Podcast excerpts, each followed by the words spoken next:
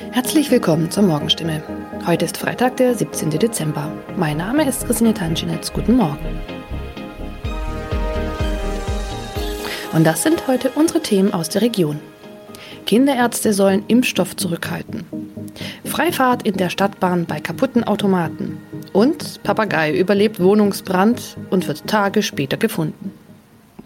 Weil nicht genügend Corona-Impfstoff für Kinder im Alter von 5 bis 11 Jahren vorhanden ist, fordert das Land Baden-Württemberg nach Informationen der Heilbronner Stimme dazu auf, ausreichend Impfstoff für die Zweitimpfung zurückzuhalten. Von der Bundesebene wurde uns mitgeteilt, dass auch die Lieferung des Impfstoffs für Kinder im Alter zwischen 5 und 11 Jahren voraussichtlich nicht in der erwarteten Menge lieferbar sein wird, heißt es in einem Schreiben vom Sozialministerium, das am Donnerstag landesweit an die mobilen Impfteams, die Stadt- und Landkreise sowie an die Kinderärzte per Mail verschickt worden ist. Das Schreiben liegt unserer Redaktion vor. Baden-Württemberg wurde vom Bund zuletzt zugesagt, bis zum Jahresende rund 300.000 Dosen des Kinderimpfstoffes zu erhalten. Diese Zusage kann nun offenbar nicht eingehalten werden. Sollten vom Bund anderslautende Informationen kommen, werde das Sozialministerium diese umgehend an die impfenden Akteure weitergeben und die Verteilung anpassen. Mehr dazu lesen Sie heute auf stimme.de. Seit 1. November hat der Stadtbahnbetreiber Albtal Verkehrsgesellschaft AVG die Fahrscheinautomaten in den Stadtbahnen stillgelegt. Sie sind noch da, funktionieren aber nicht. Da alle Haltestellen nun mit stationären Automaten ausgestattet werden, seien die Automaten in den Zügen nicht mehr nötig, erklärt die AVG die Gründe. Die Geräte sollen nun Zug um Zug in den 229 Stadtbahnen ausgebaut werden. Nur damit fällt auch die Alternative weg, wenn ein Automat an einer Haltestelle defekt ist. Was gilt dann? Manchmal sind Haltestellen einige Kilometer entfernt. Soll ein Kunde, der vielleicht wichtige Termine hat, so einen Umweg auf sich nehmen, wenn ein Automat an einem Haltepunkt defekt ist? Oder gilt eine Kulanzregel und er darf dennoch in die Bahn einsteigen? AVG-Sprecher Michael Kraut stellt für das Gebiet des Karlsruher Verkehrsverbunds klar, Dort dürfen Fahrgäste bei einem defekten Automaten an der Haltestelle einsteigen. Sie sollten den Defekt entweder dem Stadtbahnfahrer oder gegebenenfalls dem Prüfpersonal in der Bahn melden. In dem Fall werde kein erhöhtes Beförderungsentgelt verhängt. Man könne jederzeit prüfen, ob eine Störung an einem bestimmten Automaten vorlag. Auch im Heilbronner Hohenloher Haller Verkehrsverbund gilt diese Kulanzregel. Mehr dazu lesen Sie auf stimme.de. Am vergangenen Samstag kam es in Neckargartach zu einem Wohnungsbrand, bei dem ein Mann und ein Papagei verletzt wurden. Ein zweiter Papagei blieb unverletzt. Später stellte sich heraus, dass sogar ein dritter Papagei in der Wohnung sein müsste. Wenige Tage nach einem Hausbrand in Heilbronn haben Feuerwehrleute einen überlebenden Papagei aus einer betroffenen Wohnung gerettet. Ein aus der Wohnung geretteter Papagei wurde zudem vorsorglich einer Tierklinik übergeben.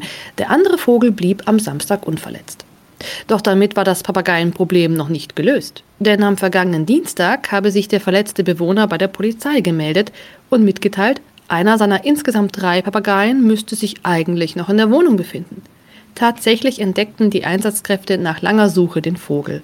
Später konnten sie das Tier wohlbehalten an den Besitzer übergeben, wie es heißt. Soweit die Nachrichten aus der Region. Übrigens, die Corona-Fallzahlen in Stadt und Landkreis Heilbronn bleiben auf hohem Niveau, sind in den letzten Tagen aber deutlich zurückgegangen. Bleibt das so, wird am Sonntag die Ausgangssperre für ungeimpfte aufgehoben. Ob das eintrifft, erfahren Sie auf jeden Fall aktuell auf stimme.de. Haben Sie Kritik, Fragen oder Anregungen zu unserem Podcast? Dann schicken Sie einfach eine E-Mail an podcast.stimme.de. Weiter geht es hier mit Nachrichten aus Deutschland und der Welt mit unseren Kollegen und Kolleginnen aus Berlin. Ich verabschiede mich für diese Woche. Wir hören uns im neuen Jahr wieder und ich wünsche Ihnen eine besinnliche Weihnachtszeit und einen guten Rutsch. Vielen Dank und einen schönen guten Morgen. Ich bin Benjamin Kloß und das sind heute unsere Themen aus Deutschland und der Welt.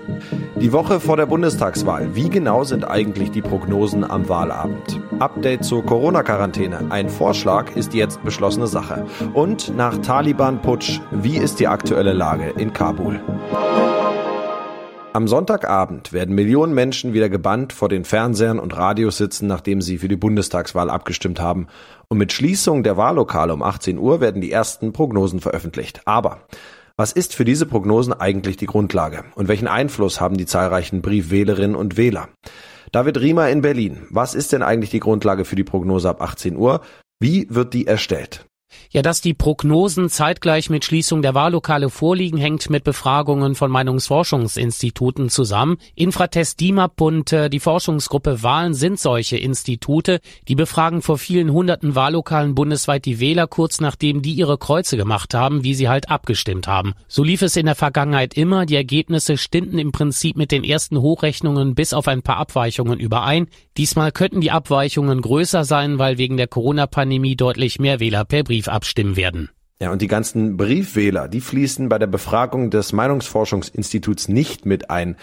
Wie will man die mit erfassen? Ja, die Prognose soll dadurch verlässlicher werden, indem nun zusätzlich repräsentative Umfragen kurz vor dem Wahlsonntag durchgeführt werden, telefonisch, aber auch online. So sollen halt auch die Briefwähler, ich sag jetzt mal, erwischt werden. Ja, und diese Ergebnisse plus Umfragen aus den letzten Wochen und Erfahrungswerte aus der Vergangenheit fließen dann in die Berechnungen der Prognosen mit ein. Und es stimmt, wegen des hohen Anteils an Briefwählern könnte es dieses Mal eine etwas größere Differenz zum Endergebnis geben. In den letzten Jahren lagen die Abweichungen Schwankungen bei ein äh, bis zwei Prozentpunkten im Vergleich zum Endergebnis. Das ist aber normal. Hm, wie verlässlich sind denn dann überhaupt diese ersten Prognosen ab 18 Uhr? Ja, bei dieser Bundestagswahl ist es im Vergleich zu den letzten besonders eng. Zumindest die Union und die SPD könnten in den Prognosen sehr dicht beieinander liegen. Das heißt, unter Umständen wird man kurz nach 18 Uhr kaum zuverlässig sagen können, welche Partei die Wahl gewonnen hat. Und genauso schwer dürfte es werden, was mögliche Regierungskoalitionen angeht. Da wird man dann abwarten müssen, bis dann im Laufe des Abends immer verlässlichere Zahlen aus den Wahllokalen gemeldet werden. Die fließen dann in die Hochrechnungen mit ein, heißt also, je später der Abend, desto verlässlicher dann auch die Zahlen. Es könnte sehr spät werden.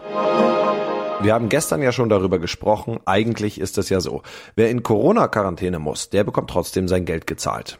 Und was gestern nur eine Idee war, ist heute beschlossene Sache. Bund und Länder einigen sich, dass das für ungeimpfte nicht mehr gilt. Ab dem 1. November bekommen ungeimpfte keinen Lohnersatz mehr.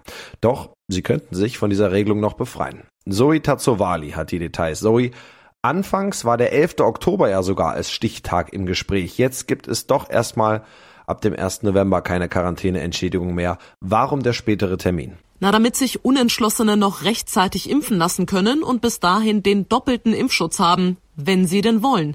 Denn dann greift die Regelung für sie nicht mehr. Wer sich nicht impfen lassen will, muss das nicht. Das ist freiwillig, sagt Spahn. Aber der oder diejenige muss auch wissen, dass mit dieser Entscheidung dann eben auch die Verantwortung kommt, finanzielle Folgen zu tragen. Das zählt unter anderem für die Corona-Schnelltests, die ab dem 11. Oktober nicht mehr kostenlos sind und eben für mögliches Ausbleiben des Gehalts. Gibt es eigentlich Ausnahmen von dieser Regelung? Ja, die gibt es für diejenigen, die sich nicht impfen lassen können, weil sie beispielsweise spezielle Vorerkrankungen haben. Und man muss auch dazu sagen, es gilt nicht für diejenigen ungeimpften, die sich tatsächlich mit dem Virus infiziert haben. Wer krank ist, erhält natürlich weiterhin eine Lohnfortzahlung. Sagt Bayerns Gesundheitsminister Holleczek. Es gilt also nur für die Ungeimpften, die als Kontaktperson in Quarantäne müssen oder weil sie aus einem Hochrisikogebiet zurückgekommen sind. Hm, wie läuft das jetzt genau nochmal ab mit dem Lohnersatz? Was bekomme ich wann und wie lange? Also, wer in Quarantäne muss, der bekommt in den ersten sechs Wochen seinen kompletten Lohn vom Staat gezahlt. Da muss man sich auch um gar nichts kümmern, denn das Gehalt kriegt man weiterhin vom Arbeitgeber. Der muss allerdings in Vorleistung gehen, dann einen Antrag bei den zuständigen Behörden stellen und kriegt dann das Geld erstattet.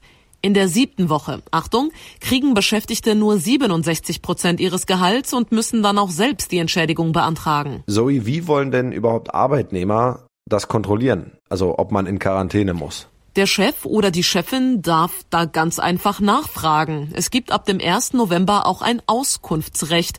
Und dann müssen Beschäftigte die Wahrheit sagen, wenn sie nach einem negativen Test zum Beispiel gefragt werden.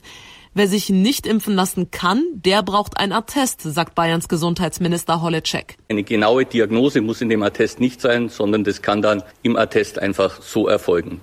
Und auch im Alltag, wenn ungeimpfte ins Restaurant oder ins Kino gehen wollen und dort gilt 3G, dann brauchen sie einen negativen Corona-Test. Rund fünf Wochen nach der Machtübernahme in Afghanistan stellen die militant-islamistischen Taliban weiter ihre Übergangsregierung zusammen Alles übrigens ohne Frauen bisher. In welche Zukunft steuert das Land gerade? Wir haben einen Reporter vor Ort in Kabul, der sich ein Bild von der aktuellen Lage gemacht hat. Chan Merey. Chan, wie erlebst du die Taliban in Kabul? Sind das Politiker oder Terroristen? Ja, es ist ein sehr surreales Gefühl hier in Kabul im Moment. Ich war in den vergangenen knapp 20 Jahren dutzende Male hier in Afghanistan und in Kabul. Äh, damals war natürlich die vom Westen gestützte Regierung an der Macht. Äh, und jetzt sind es die Taliban. Jetzt sind hier Taliban-Kämpfer, die in erbeuteten Polizeifahrzeugen äh, Patrouille fahren. Ähm, oftmals sehr junge Kerle mit, ähm, mit Bart und äh, langen Haaren. Und, äh, und es gibt natürlich die Funktionäre, die quasi Politiker wie den Sprecher der Taliban, Sabiullah Mujahid, äh, die versuchen so eine Art richtige Regierung darzustellen, auch inklusive Pressekonferenzen, äh, wo Ausländer fragen können. Und äh, ja, es ist ein sehr ein sehr ungewohntes Bild und das ist noch sehr untertrieben. Ja, gibt's in Kabul weiter so etwas wie einen Alltag oder herrscht nach deinem Eindruck Ausnahmezustand? Ja, es ist eine komische Mischung hier in Kabul, muss man sagen. Also es dominiert mit Sicherheit der Alltag. Äh, auf den Straßen herrscht der übliche Stau, äh, die Märkte sind voll, äh, es ist unglaublich viel los auf den Straßen. Ähm, aber natürlich ist doch nichts mehr wie vorher, was man eben schon allein an den Taliban-Checkpoints sieht. Aber dennoch muss man sagen, das trifft vielleicht eher für die Orte außerhalb Kabuls zu, wie zum Beispiel in Kundus, wo die Bundeswehr stationiert war. Kundus war sehr stark äh, umkämpft und da merkt man sehr deutlich, dass die Bevölkerung dankbar ist, ähm, dass es jetzt Sicherheit gibt, dass dieser Krieg zu Ende ist. Aber es herrscht zugleich ein tiefes Misstrauen gegenüber den Taliban, vor allem aber nicht nur bei Frauen, die sich natürlich noch gut daran erinnern, wie sie während der ersten Taliban-Regierung von 1996 bis 2001 brutal unterdrückt wurden. Hm, was sagen die normalen Menschen auf der Straße eigentlich? Herrscht da eher Misstrauen oder werden die die Taliban tatsächlich als Regierung akzeptiert? Ja, den Menschen hier bleibt ehrlich gesagt nichts anderes übrig, als diese Regierung zu akzeptieren. Ähm, die Taliban haben den Krieg gewonnen, äh, die Ausländer sind weg und die Taliban haben jetzt äh, keine Wahlen oder so etwas angekündigt. Die werden jetzt erst einmal regieren. Äh, wer Kritik an den Taliban übt, der macht das lieber hinter vorgehaltener Hand, äh, weil man natürlich nicht weiß, was die Konsequenzen von solcher Kritik in der Zukunft sein werden. Es herrscht aber bei manchen Afghanen auch eine gewisse Erleichterung darüber, dass die alte, sehr korrupte Regierung nun Geschichte ist. Ähm, ich war bei einer Polizeistation äh, gerade vorhin und dort standen ganz viele normale Afghanen an, die Rechtsstreitigkeiten gelöst äh, bekommen wollten. Äh, und früher hätten diese Afghanen dafür schmieren müssen. Äh, und das gehört jetzt nun tatsächlich der Vergangenheit an. Die Taliban sind für viele schlimme Dinge bekannt. Äh, sie sind auch bekannt dafür allerdings, dass sie nicht korrupt sind. In unserem Tipp des Tages geht es heute um die Corona-Warn-App des Bundes. Die haben ja viele von uns auf dem Handy. Darin sieht man, ob es Kontakt gab mit einem Infizierten oder nutzt sie, um das Impfzertifikat vorzeigen zu können. Die App wurde jetzt von den Entwicklern angepasst.